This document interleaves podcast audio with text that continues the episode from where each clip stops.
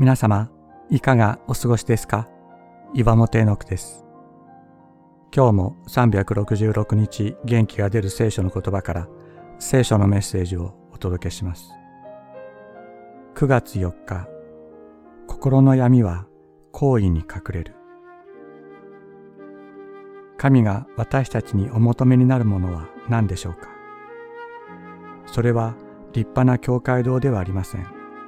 形式だけの礼拝でも心のない捧げ物でもありません。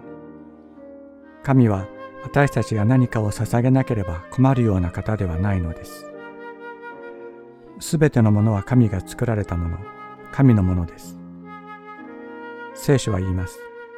神がお求めになるものそれは謙遜な心砕かれた心神の言葉におののくものだと。私たちはクリスチャンとして行っている自分の行為を見て一応これで大丈夫と思ってしまうことがあります。礼拝にも行った、献金もした、聖書も読んだし、祈りもした。しかし、このような思いは自分はクリスチャンとしてダメなのではないか。礼拝に行っていない、献金もしていない、聖書も読んでいないし、祈ってもいないという思いと同じ次元、同一線上にあるものです。自分の行為という物差しで自分の信仰を測っているからです。心は自分に向き、神に向いていません。善行の影に隠れた自分の心の闇、汚れ、自分ではどうすることもできないこの自分という存在があることを否定することができません。聖書のメッセージを書くという私の行為も私の心の闇を隠すものとなり得る。神の見舞いでは全てが明々白々です。